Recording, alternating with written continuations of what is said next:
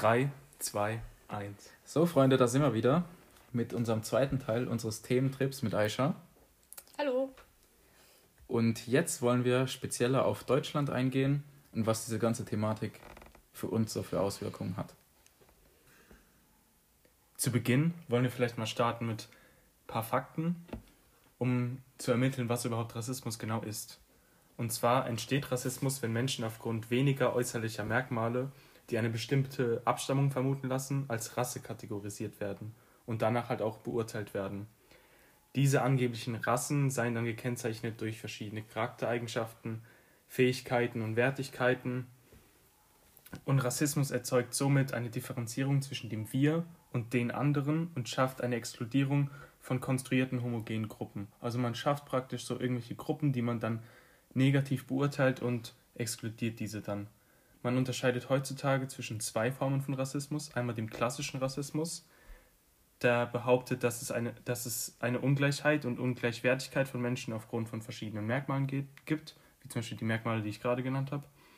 Und dann gibt es noch den Neorassismus, der argumentiert mit kulturellen Zuschreibungen, wie zum Beispiel die Muslime, die Türken, die Zigeuner, die Roma, sowas. Und ähm, das führt dann dazu, dass äh, diese, diese Gruppe, die dann genannt wird, ausgegrenzt wird. Und man will damit aussagen, dass die mit ihren Werten und Traditionen und ihrer Kultur nicht zu ihnen passen.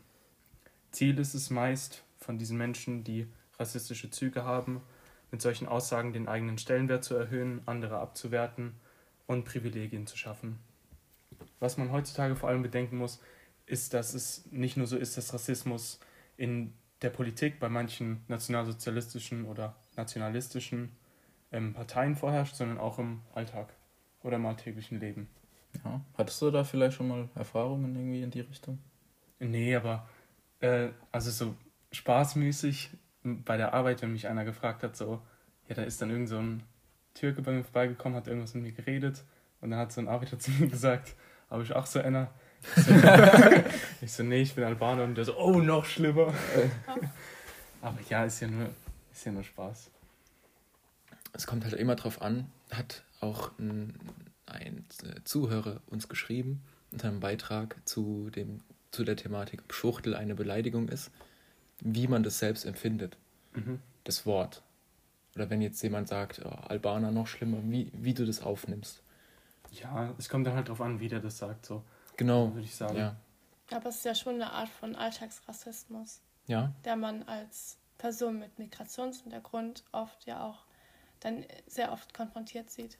Nicht nur mit Migrationshintergrund. Ja. Also man muss sagen, ähm, so vor drei, vier Jahren hat es die Beleidigung, wenn man sie so, so empfinden möchte, oder ähm, es wird auf jeden Fall negativ geäußert, der Deutsche oder sowas. ähm, oder ey, du Deutscher, so Du sagt man, du Allmann, kann man auch als Rassismus bezeichnen. Nein, das ist kein Rassismus. Rassismus ist immer strukturell und muss von einer Mehrheit ausgehen. Ähm, das ist kein Rassismus, das ist einfach eine Art von Diskriminierung. Okay. Kann man vielleicht sagen, aber es ist ja nicht so, dass du daraus jetzt irgendwelche großen, also negativen Folgen für dich siehst. Es ist einfach nur, dass Das du. kommt so ein bisschen auf den Kosmos an. Ja, ich würde es jetzt zum Beispiel so sagen, wenn, wenn wir, ähm, keine Ahnung, sagen wir, das ist irgendeine Festivität, da sind vorwiegend äh, Ausländer und dann kommt da so ein Jero oder so ein Nico rein und dann sagen alle, mal, dieser Allmann, was will der hier? D dann fühlen sie sich natürlich ausgegrenzt und das ist irgendwo Rassismus, weil die sich dann nicht äh, integrieren können in die Gruppe.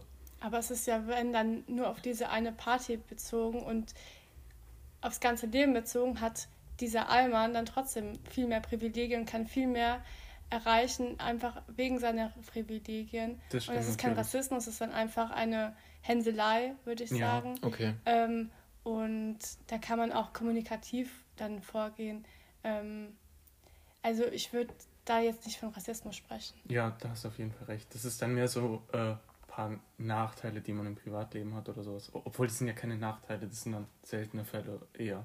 Mhm. Ich meine, du wirst ja trotzdem angenommen ähm, in der Gruppe, nur versuchen die Leute halt eigentlich daraus, dass sie selbst eben oft Diskriminierung erfahren, dadurch verunsichert sind, das nochmal auf dich zu reproduzieren, der sonst ja eigentlich ähm, diese Diskriminierungen äußert. Mhm. Ja, Ja. ich, ich denke, wir kommen aber jetzt gerade schon das ist praktisch das, das Ende von allem und wir müssten uns jetzt erstmal ein bisschen auf den Mhm. Anfang konzentrieren, oder nicht? Wir rollt das Ja. Feld von hinten an. Wir bleiben von hinten auf. Alles klar.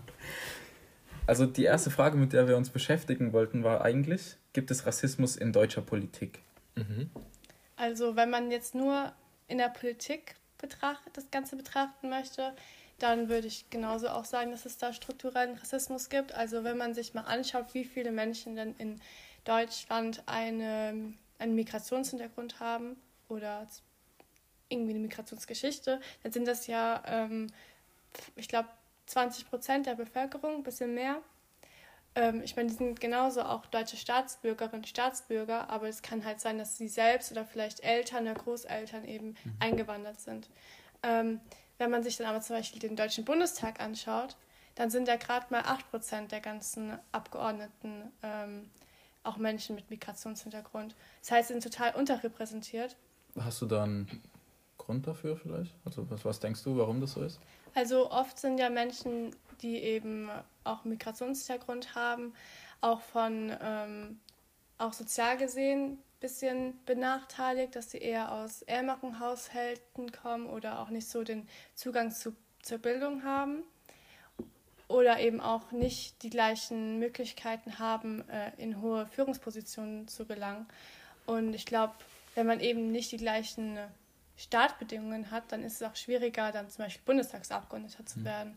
Und auch, es hängt ja auch so ein bisschen davon ab, dass du gewählt wirst oder nicht. Ja, genau. Und äh, ich kann mir vorstellen, dass eben ein Großteil der Bevölkerung dann eher ähm, den, äh, den deutschen, den weißen Mann wählen, als jetzt zum Beispiel den ähm, schwarzen.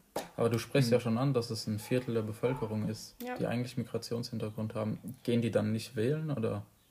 Doch, die gehen schon wählen, aber man sieht, glaube ich, oft schon, dass es, dass die Wahlbe Wahlbeteiligung geringer ist als äh, in der Gesamtbevölkerung. Da kann man sich dann auch fragen, ob das vielleicht einmal an einem Mangel an Zugang zur Bildung vielleicht liegt oder auch daran liegt, dass sie kein, keine, äh, keine Besserung ähm, erwarten. Also dass sie denken, quasi ihre Stimme zählt da nicht wirklich und es ändert sich in der ganzen Politik sowieso nichts.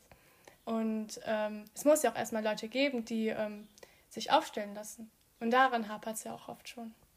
Ja, da wollte ich gerade drauf hinaus.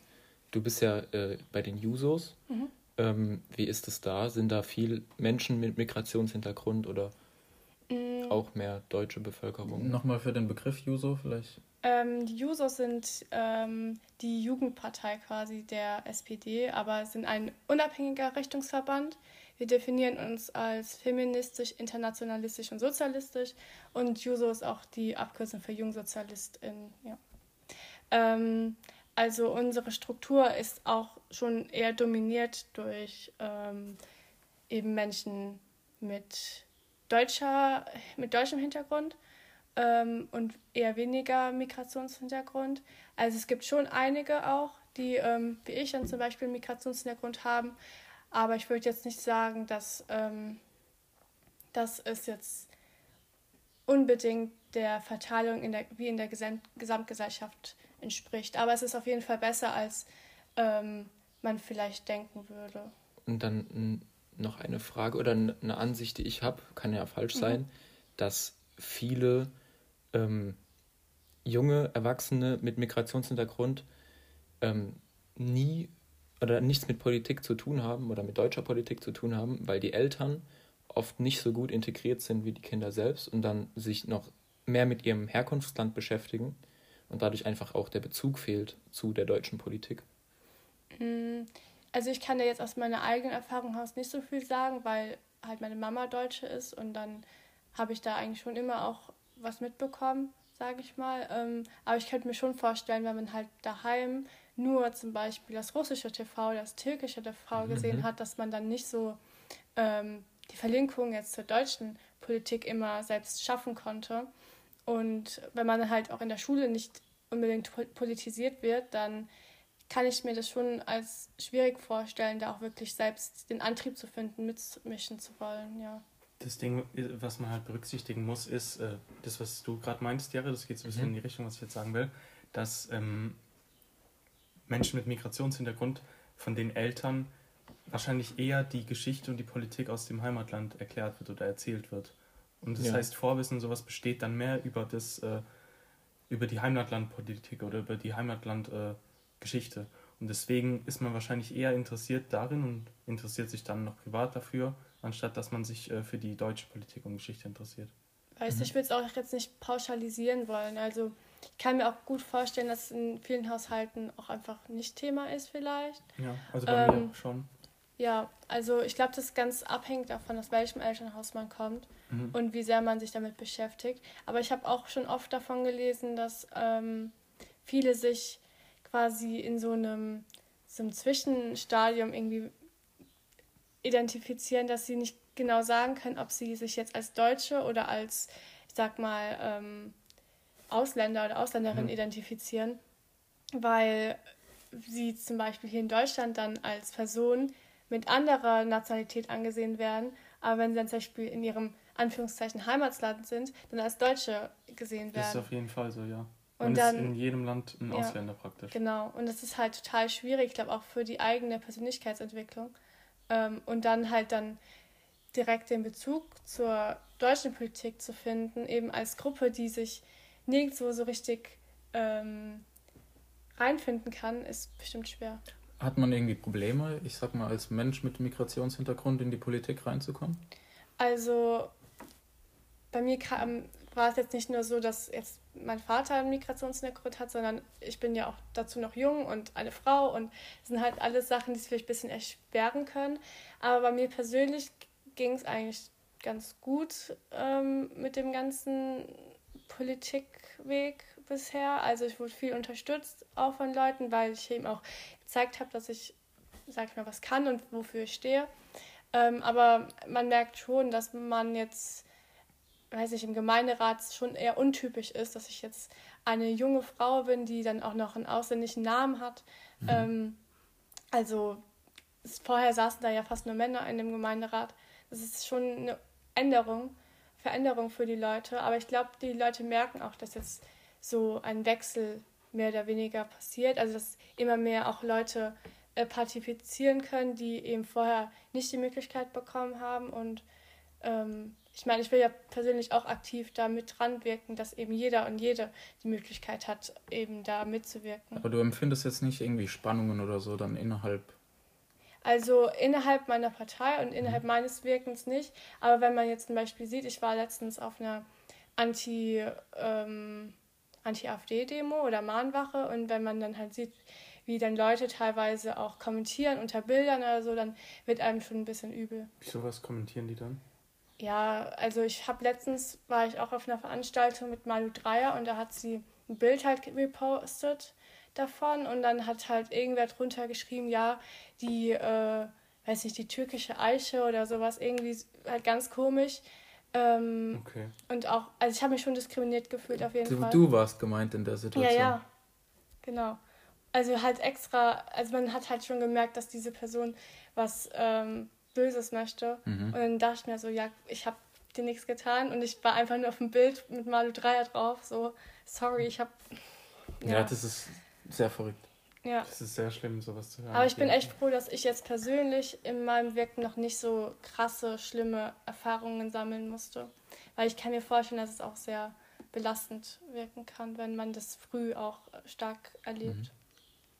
Aber kann auch, äh, ich sag mal, die geringere Anteilnahme an ausländischen äh, Mitbürgern in der Politik daran liegen, dass es vielleicht auch die Leute nicht so sehr interessiert innerhalb dieser Community, weil sie eigentlich ganz zufrieden sind?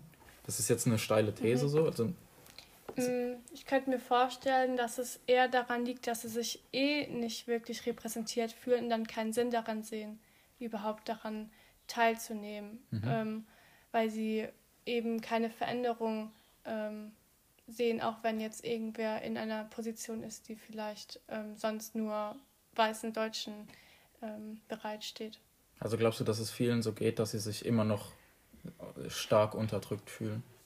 Ich Oder, glaube oder nicht, meinst du, Mm, Ich denke nicht, dass man sich jetzt noch bewusst unterdrückt fühlt, aber es ist, denke ich, schon so, dass es ähm, unterschwellig zumindest so ist, dass man oft nicht ähm, sich wirklich Teil der Gesellschaft fühlt und dann lieber Sachen sein lässt, die man vielleicht gerne machen würde. Oder auch nicht mal.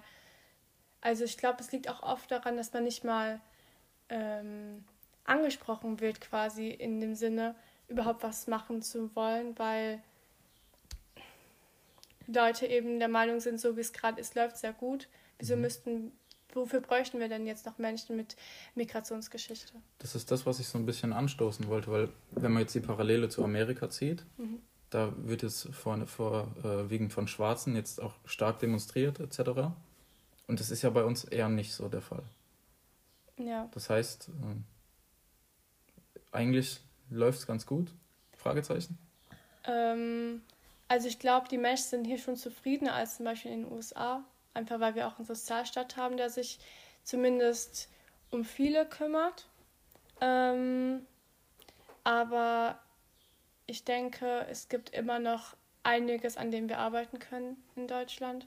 Also nicht nur jetzt die politische Repräsentation, aber auch die Möglichkeit, ähm, generell in hohen Positionen arbeiten können, genauso viel zu verdienen wie Leute, die keinen Migrationshintergrund haben und auch denselben ähm, Zugang zur Bildung zu erhalten. Mhm. Also oft haben ja auch, ich will jetzt niemandem was unterstellen, aber Lehrerinnen und Lehrer haben oft auch einfach geringere ähm, Erwartungen an Schülerinnen und Schüler mit Migrationshintergrund.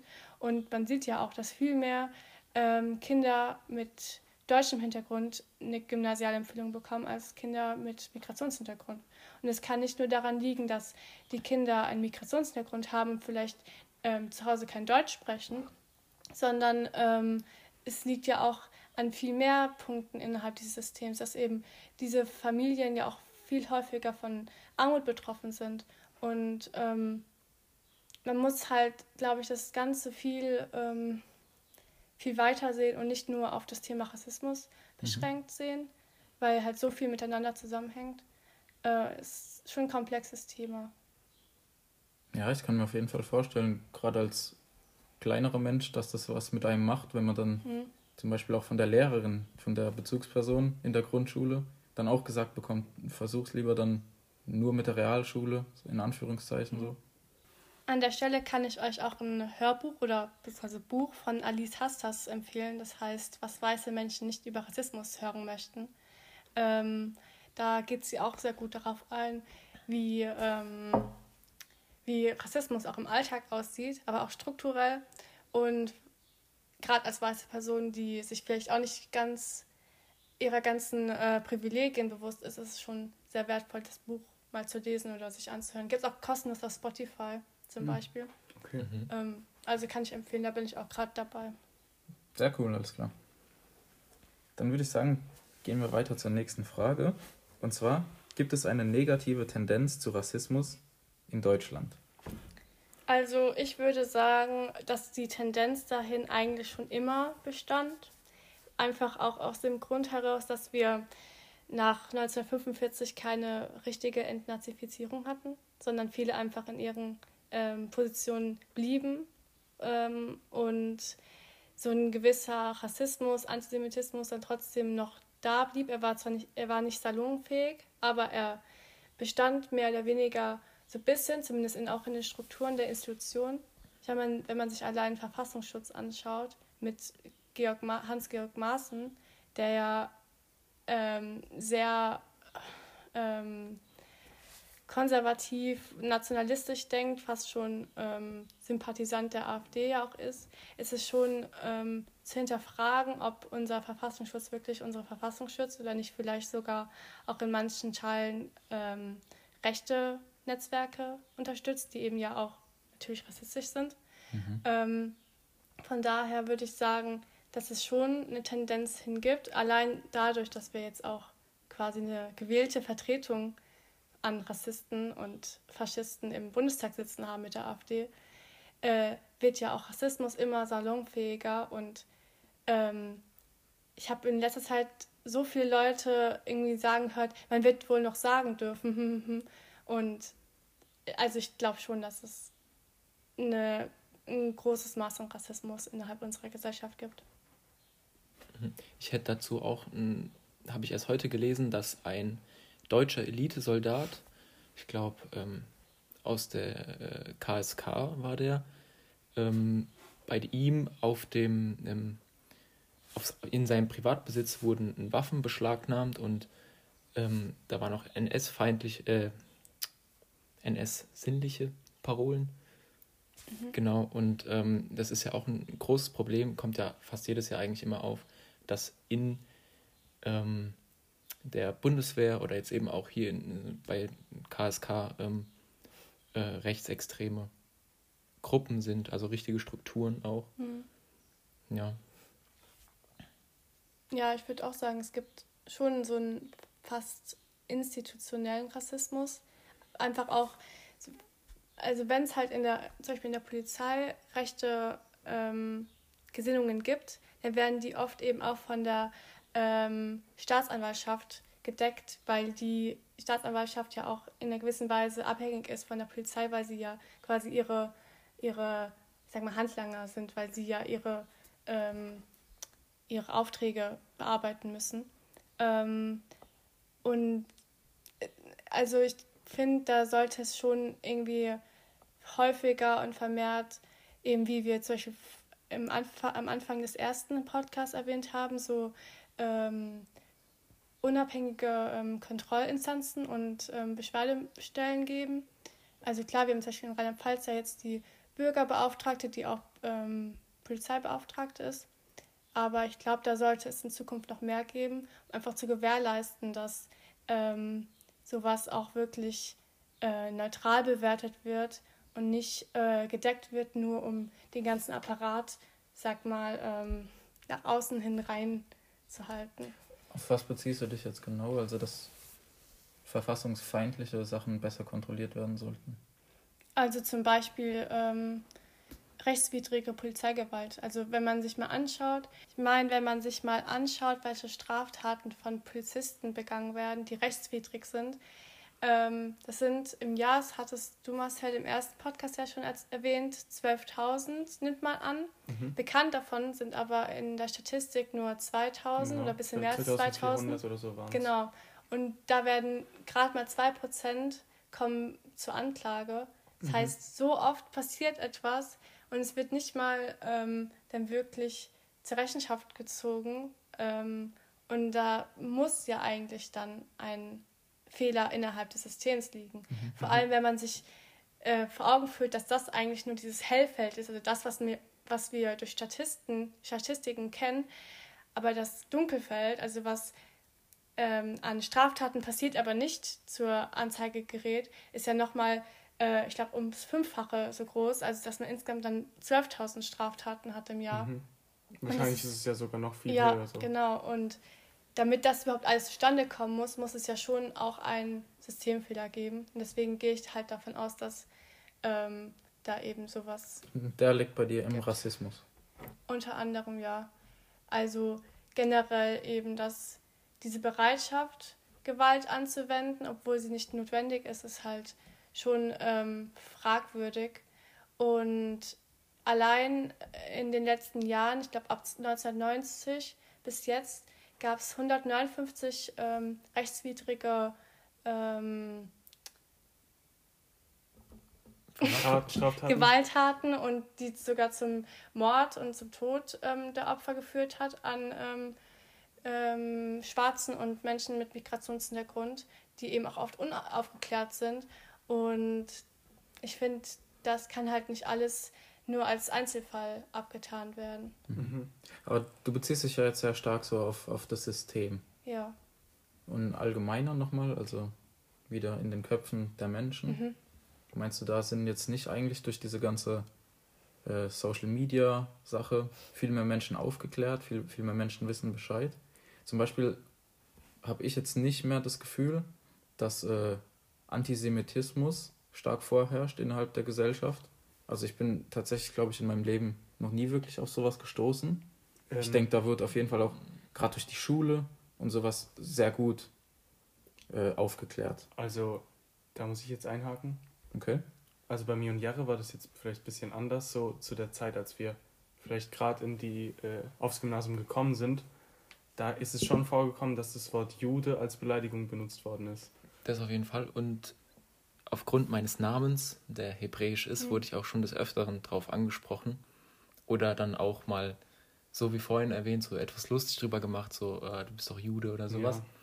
Also mich persönlich hat es jetzt nicht angegriffen, aber diese Aussagen gibt es auf jeden Fall noch. Es ist halt auf, Ich- es ist halt auf jeden Fall sehr schlimm, dass dann du aufgrund deines Namens als was betitelt wirst und du wirst nicht als was betitelt, sondern es soll beleidigend sein, dass man zu dir Jude sagt. Ich meine, wenn man sich allein den ähm, Anschlag auf die Synagoge in Halle anschaut, Mhm. ist ja schon ein Zeichen davon, dass, dass wir Antisemitismus noch nicht überwunden haben. Und was ist da genau passiert? Ähm, da gab es einen Deutschen, der eben versucht hat, in eine Synagoge an einem äh, jüdischen Feiertag einzubrechen und Juden und Jüdinnen eben zu töten. Aber die äh, Tür war halt zum Glück so fest geschlossen, dass er nicht durchgekommen ist. Und dann ist er halt in den nächstgelegenen Dönerladen und hat dort dann ähm, Menschen getötet. Also es war einfach ein rassistischer Attentat. Mhm. Ähm, und mit diesen ganzen Attentaten, die jetzt auch passieren, auch wenn wir uns zum Beispiel Hanau anschauen, ist ja auch schon über 100 Tage her. Ähm, also ich glaube schon, dass sich so ein bisschen was gewandelt hat in den Köpfen der Menschen, dass sie jetzt sehen, es gibt rassistisch motivierte Gewalt vor unserer Haustür. Aber allein schon dieses nach Hanau wurde schon so zu einer Floskel und wird gar nicht mehr immer so ernst genommen. Und und die Menschen haben auch gar nicht mehr wirklich, glaube ich, auch das Leid vor Augen. Dass Willst du vielleicht gerade nochmal für die. Zuhörer alle abholen? Was ist da passiert? Wann war das? Äh, das war am 19. Februar dieses Jahr. Ähm, ähm, auch ein Rassist, der eben ähm, in eine Shisha-Bar eingedrungen ist und dann Menschen getötet hat. Neun Mhm. Stück. Ähm, genau. Ja. Und ich, also du hast ja vorhin gefragt, ob du denkst, dass da sich jetzt was ändert innerhalb der Gesellschaft, ob sich da so ein Umdenken vielleicht einstellt. Ähm, ich denke schon, dass es einen Einfluss irgendwie darauf hat, aber ich befürchte, dass das gar nicht immer so nachhaltig bleibt und ähm, auch schnell wieder in Vergessenheit gerät. Ja, ich glaube auch, also zumindest ist mein subjektiver Eindruck, dass das wie bei der Arm- und Reichschere sich irgendwie immer weiter auseinander Hm. driftet. Also immer mehr Menschen haben eine immer, immer liberalere Meinung und offenere Meinung und es gibt aber auch immer mehr oder Menschen, die schon eher konservativ waren, die dann auch immer mehr rechts werden, zum Beispiel. Ja, Oder- es so eine krasse. Polarisierung gibt, meinst du? Genau, ja. Zum Beispiel auch, wenn man jetzt nur ähm, Donald Trump anguckt oder ähm, Orban zum Beispiel Mhm. auch und, und Erdogan. Es sind ja alles sehr polarisierende Menschen. Hm. Ich weiß nicht, ob das wirklich tatsächlich so ist oder ob man das nur so wahrnimmt, weil eben, ich sag mal, die Ränder etwas lauter sind als jetzt die Mitte. Hm, Also die Mitte in Anführungszeichen. Hm, Aber ich würde schon einschätzen, dass ein größerer Teil eher liberal und progressiver, offener eingestellt ist als jetzt die Lauten aus der eher konservativen, nationalistischen Ecke. Mhm. Das ist ja oft so, dass lieber kritisiert wird, Mhm. anstatt gelobt. Ja. Und das ist dann so dasselbe Phänomen. Aber du hast jetzt auch schon die AfD Mhm. explizit angesprochen, die dann so ein bisschen sinnbildlich dafür stehen soll, dass immer mehr Rassismus vorherrscht. Mhm. Wo siehst du denn die Gründe dafür, dass die AfD vielleicht so groß geworden ist? Ich würde noch kurz eine Sache anhängen. Und zwar, ich glaube schon, dass mehr Menschen oder dass der, das rechte Spektrum schon mehr eine Stimme bekommen hat. Also heutzutage als jetzt noch vor zehn Jahren. Hm. Also ich weiß nicht, kann sein, dass ich glaube, du meintest, dass mehr, dass es nicht mehr Menschen sind, sondern dass man sie jetzt einfach, dass sie halt eine Stimme haben jetzt. Hm. Und davor hatten sie halt nicht wirklich eine Stimme, aber es sind nicht mehr geworden. So habe ich dich verstanden. Mm. Das ist schwierig. Also ich glaube, es sind grundsätzlich schon die gleichen und manche sind vielleicht ganz schnell angefixt, in dieselbe Richtung zu driften, aber sind grundsätzlich nicht ähm, jetzt Rassistinnen und Rassisten. Okay. Ja. Um nochmal den Bogen zu finden, AfD, Gründe für den Rechtsrutsch. Ähm, das ist eine schwierige Frage. Ich glaube, die AfD, also sie ist ja gestartet als ähm, EU-kritische Partei. Mhm. Ähm, oder eurokritische Partei. Ähm, sie hat halt es relativ gut geschafft, ähm, die Unsicherheit, die in der Gesellschaft vorherrschte, zu nutzen, zu ihrem eigenen Vorteil und auch weiter Ängste zu schüren. Das heißt, also meiner Meinung nach haben sie eben auf sehr unmoralische Art und Weise Wählerinnen und Wähler für sich gewinnen können, indem sie eben die Gesellschaft polarisiert haben und eben Sachen von sich gegeben haben, die eigentlich außerhalb des demokratischen ähm, Spektrums liegen. Ich meine, wenn man sich deren Parteiprogramm anschaut, das ist ja ganz klar auch äh, rassistisch, sexistisch und ähm, enthält eben Punkte, die auch nicht irgendwie ähm, diskutabel sind, weil sie außerhalb unseres Grundgesetzes liegen.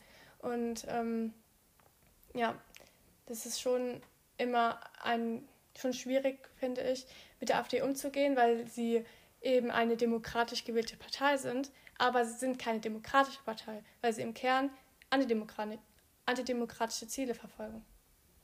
Was ich finde, was du auch gerade meintest, mit deren ihrer Art, wie die an Wählerschaft gekommen sind, was auch ganz ähm, hinterhältig war, finde ich, oder ich mhm. weiß nicht, vielleicht ist es gerade das falsche Wort, aber diese Werbeplakate von denen mit so Slogans wie Bikini statt mhm. Burka mhm. und sowas. Lieber Minirock statt Minarett. Ja. ja. Und dann damit wollen die das ja irgendwie so ähm, humorös darstellen, so als wäre das alles so. Die wollen es halt praktisch verharmlosen, aber es ist praktisch ihr Parteiprogramm.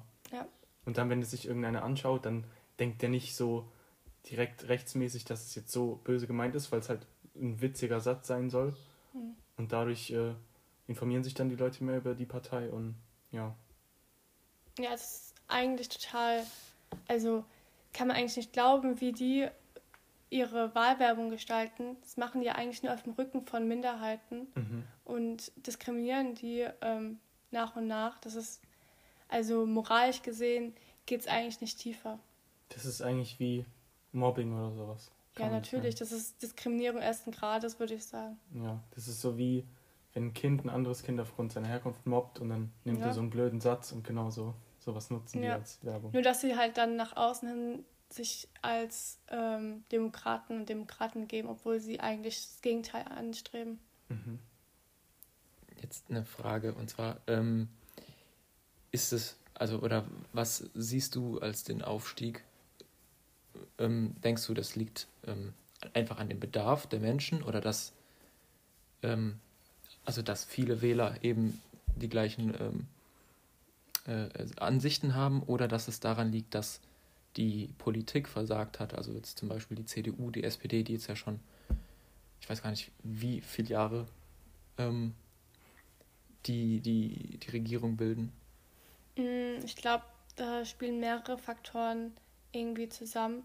Also ich glaube schon, dass die, ich sag mal, die herrschende Politik, ähm, also alle restlichen Parteien, da schon in einer gewissen Weise versagt haben, vor allem kommunikativ, weil sie sich nicht, weil sie nicht geschafft haben, ähm, die Menschen eben von dieser antidemokratischen Propaganda abzuhalten. Ähm, das heißt, sie haben da meiner Meinung nach schon eine große Chance vertan. Ähm, ja, und ich glaube nicht, dass der Grund darin, also dass der Grund für eben hohe Wahlbeteiligung für die AfD wirklich in der Partei selbst liegt, sondern eher außerhalb der Partei. Mhm. Das ist eine hohe Unzufriedenheit. Zum Beispiel. Also allein die Kommunikationsweise innerhalb der ähm, sogenannten Geflüchtetenkrise ist ja schon ein großer ähm, Zeitraum gewesen, in dem sich die AfD eben viele Wählerinnen und Wähler dazu gewinnen konnte, weil sie eben sehr stark polarisiert hat und eben deren, äh, sag mal, das Milieu ähm, gut versorgt hat, das eher sehr nationalistisch eingestellt ist und sehr auf ihre eigenen ähm, Privilegien behütet ist. Und ja, da war ist schon einiges schiefgelaufen. Mhm. Was können wir vielleicht daraus lernen für die Zukunft? Mm, ich denke, es ist wichtig, dass äh, die Politik sich darum kümmert, dass die Menschen wieder mehr Vertrauen in die Politik erhalten und gewinnen können. Ähm, auch das Gefühl bekommen, dass sie Teil davon sind und sein können, weil im Grunde genommen sind ja auch Parteien nur Vereine, Verbände von Bürgerinnen und Bürgern und ähm, Demokratie lebt ja auch von der Beteiligung der Bürgerinnen und Bürger. Ähm, aber so ein bisschen hat sich die Politik in der letzten Zeit schon etwas entfernt von der Normalbevölkerung. Und ähm, da sollte man rangehen, finde ich. Mhm. Macht man das? Also geht man explizit auch auf Jugendliche ein?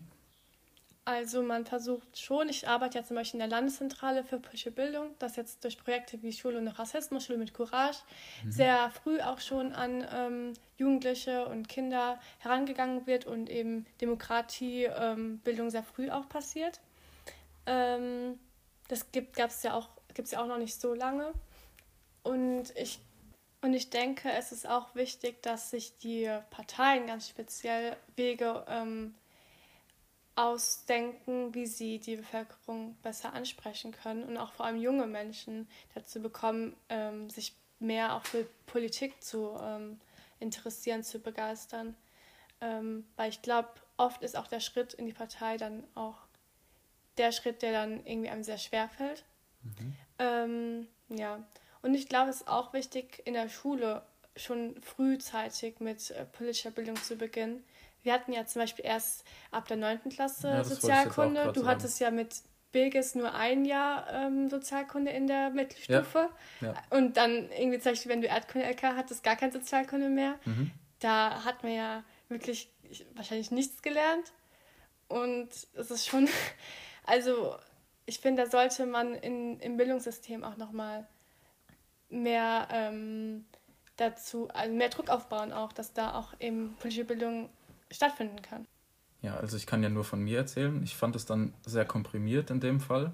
Mir wurden dann äh, verschiedene Politiker vor die Füße gesetzt, sage ich mal. Die musste ich dann lernen und hat dann äh, nicht so viel Zeit, um mir praktisch eine, eine, gute politische Meinung zu bilden, mich mit Themen auseinanderzusetzen und sowas.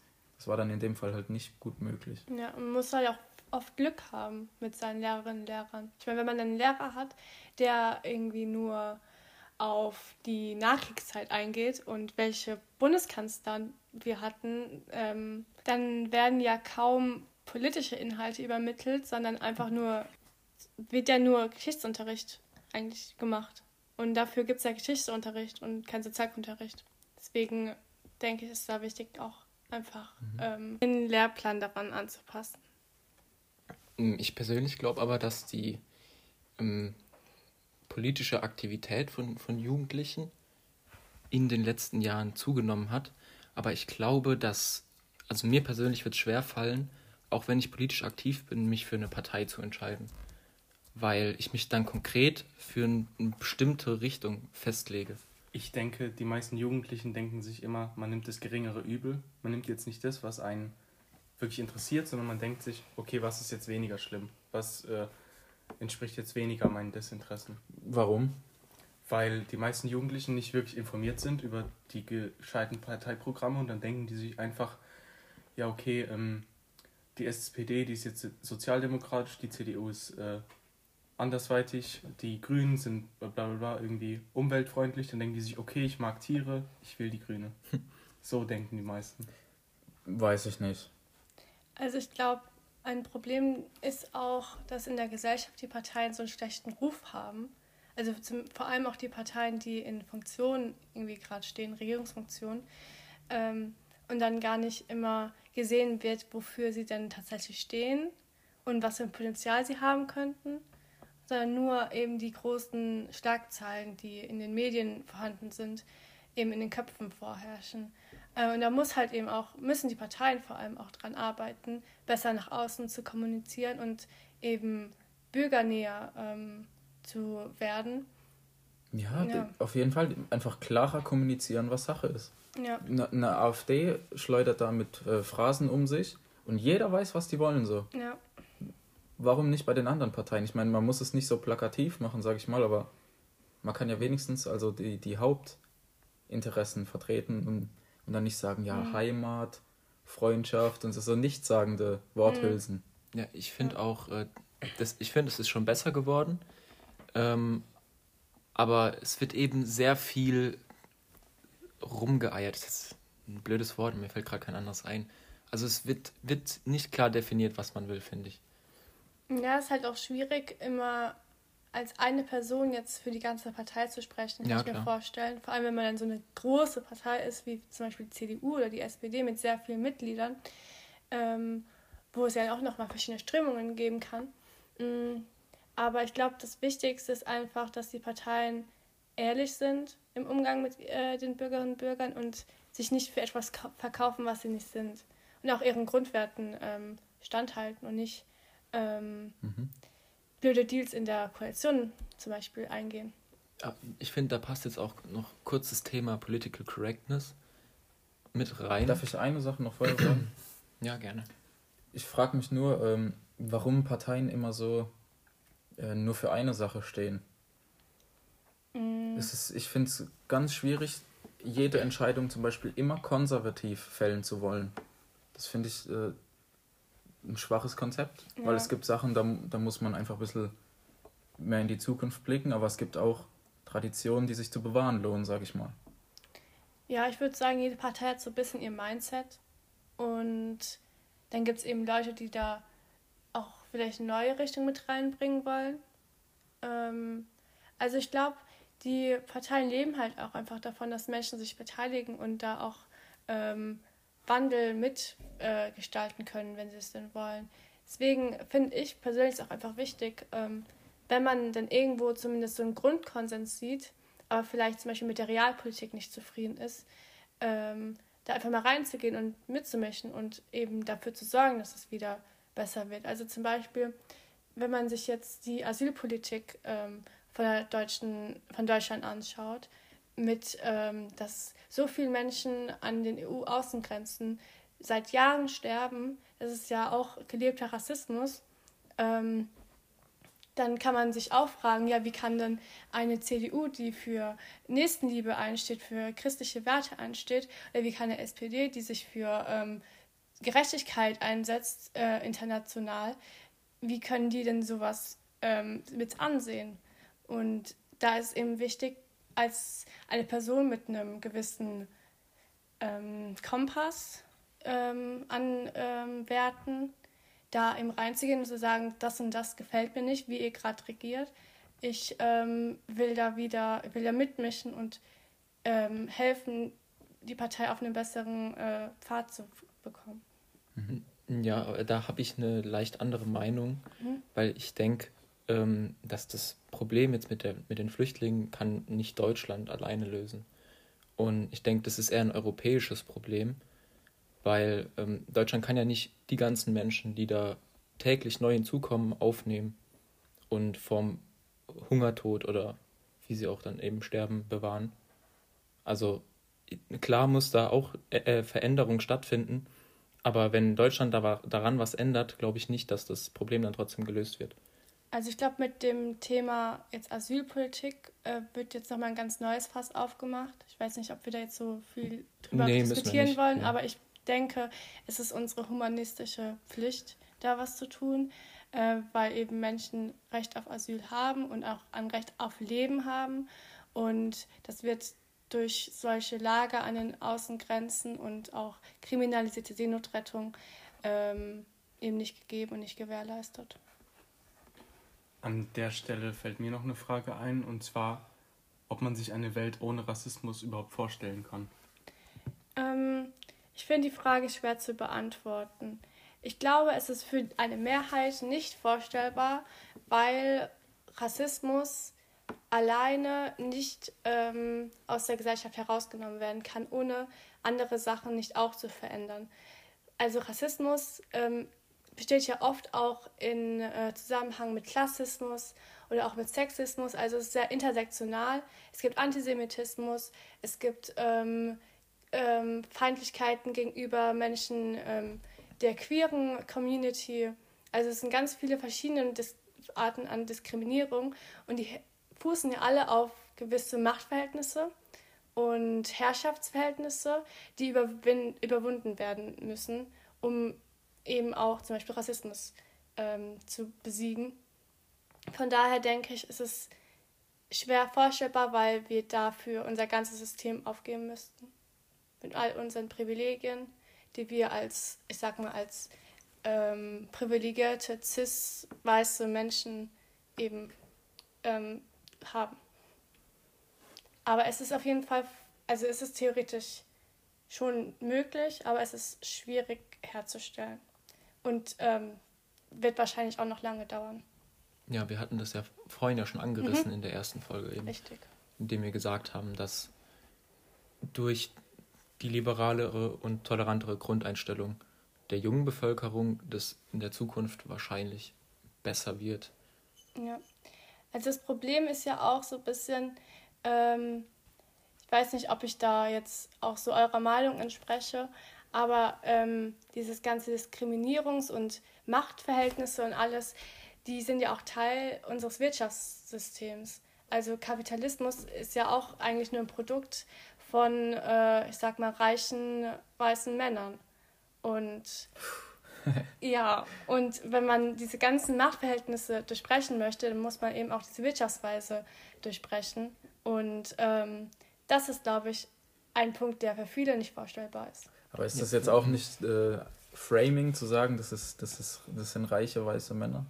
Also, Ja, natürlich. Ich habe das ja jetzt auch äh, bewusst gesagt, weil es ja eben so ist. Also man, man, man, man, kann, man kann nicht ohne Frames sprechen. Man kann eben bewusst Frames benutzen, um eben seine oder ihre ähm, politischen Forderungen zu äußern. Und ich bin halt der Meinung, dass ähm, eben dieses ganze Machtgefüge eben auf Privilegien ähm, aufbaut von wenigen, die eben sehr viel Macht haben. Fändest du es dann richtig, wenn man jetzt bewusst ähm, Frauen zum Beispiel in Führungspositionen einsetzt, auch wenn sie nicht qualifizierter sind als der weiße Mann oder Menschen mit Migrationshintergrund? Ähm, Einfach nur um ein Statement zu setzen. Ich finde, es ist der falsche Ansatz, davon auszugehen, dass man das einfach so dann macht. Also es gibt genug Frauen, die genauso ähm, in der Lage wären, was zu machen, wie x-beliebiger Mann.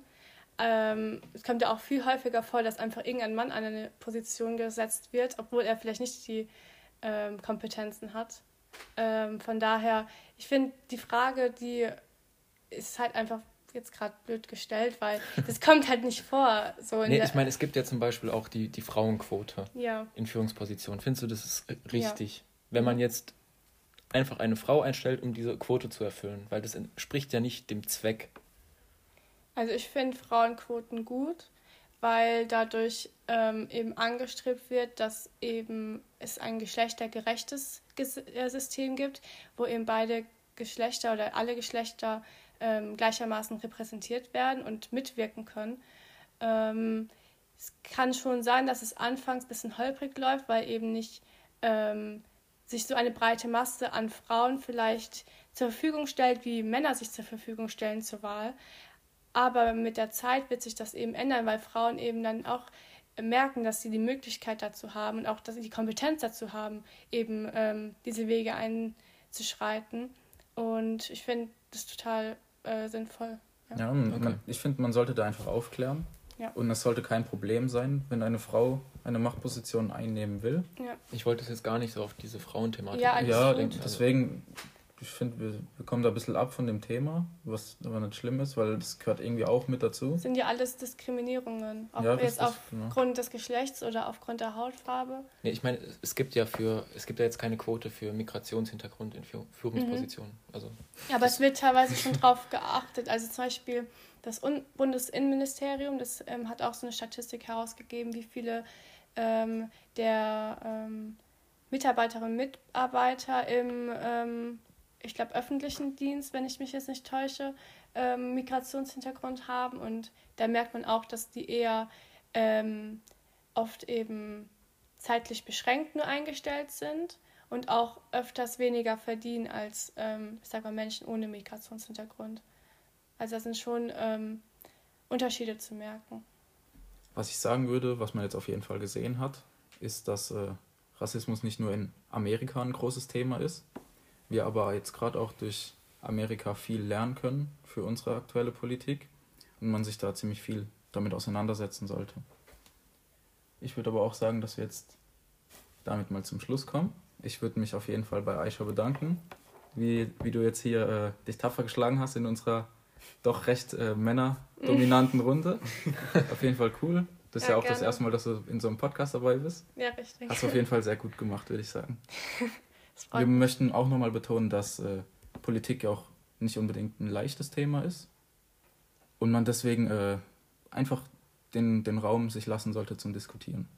Jetzt am Schluss wollen wir auf jeden Fall nochmal ein bisschen auf unseren Gast eingehen und haben uns überlegt, dass wir nochmal drei Abschlussfragen an dich stellen wollen. Bist du da bereit zu? Ja, mehr oder weniger. Alles klar. Meine Frage ist, was ist dein Tipp für ein glückliches Leben? Ich finde es schon schwer zu beantworten. Ich würde sagen, einfach das tun, was einem Spaß macht und ähm, nicht so viel auf andere hören. Und ja, keine Ahnung. Der Weg ist das Ziel. Sehr schön, ja. Dann die zweite Frage. Wo würdest du mit einer Zeitreisemaschine hinreisen?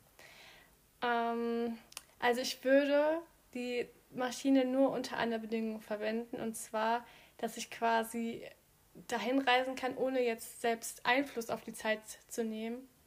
Ähm, und falls das so ist, dann würde ich, glaube ich, ähm, in die Vergangenheit reisen. Ich glaube, hm, ich glaube so Richtung Französische Revolution. Ähm, ich glaube, das fände ich ganz interessant, ja. Dann kommen wir jetzt zur dritten Frage und diese wäre, warum? Also es ist schon eine schwierige Frage, warum, aber ich glaube, ich würde sagen, weil ich eine Person bin, die sehr auf sich, also nicht auf sich selbst bezogen, in dem Sinne, dass sie jetzt egozentrisch ist, aber ich versuche eher mein eigenes Handeln zu reflektieren und ähm, nicht so viel jetzt nur über andere mir Gedanken zu machen. Deswegen äh, die Beantwortung der ersten Frage. Und zweitens, äh, weil ich halt so Thema Gewaltenteilung und Entstehung halt von demokratischen Prozessen und sowas ganz interessant finde. Und das wird halt innerhalb der Französischen Revolution auch gut de äh, deutlich, ja. Und da einfach mal vor Ort zu sein, wie das alles passiert ist, weil das halt in Geschichtsbüchern natürlich nochmal ganz anders rüberkommt als in echt, ja. Und meine Lieblingsband, die nennt sich ähm, quasi wie das äh, Gefängnis, was da äh, erstürmt wurde. Von wie, daher. Wie heißt die? Ja, Bastille, also Sturm auf die Bastille ja. und ja, deswegen würde ich also so ein bisschen aus Fandom-Gründen auch hin. Sehr cool. Ja. Danke, Aisha. Gerne.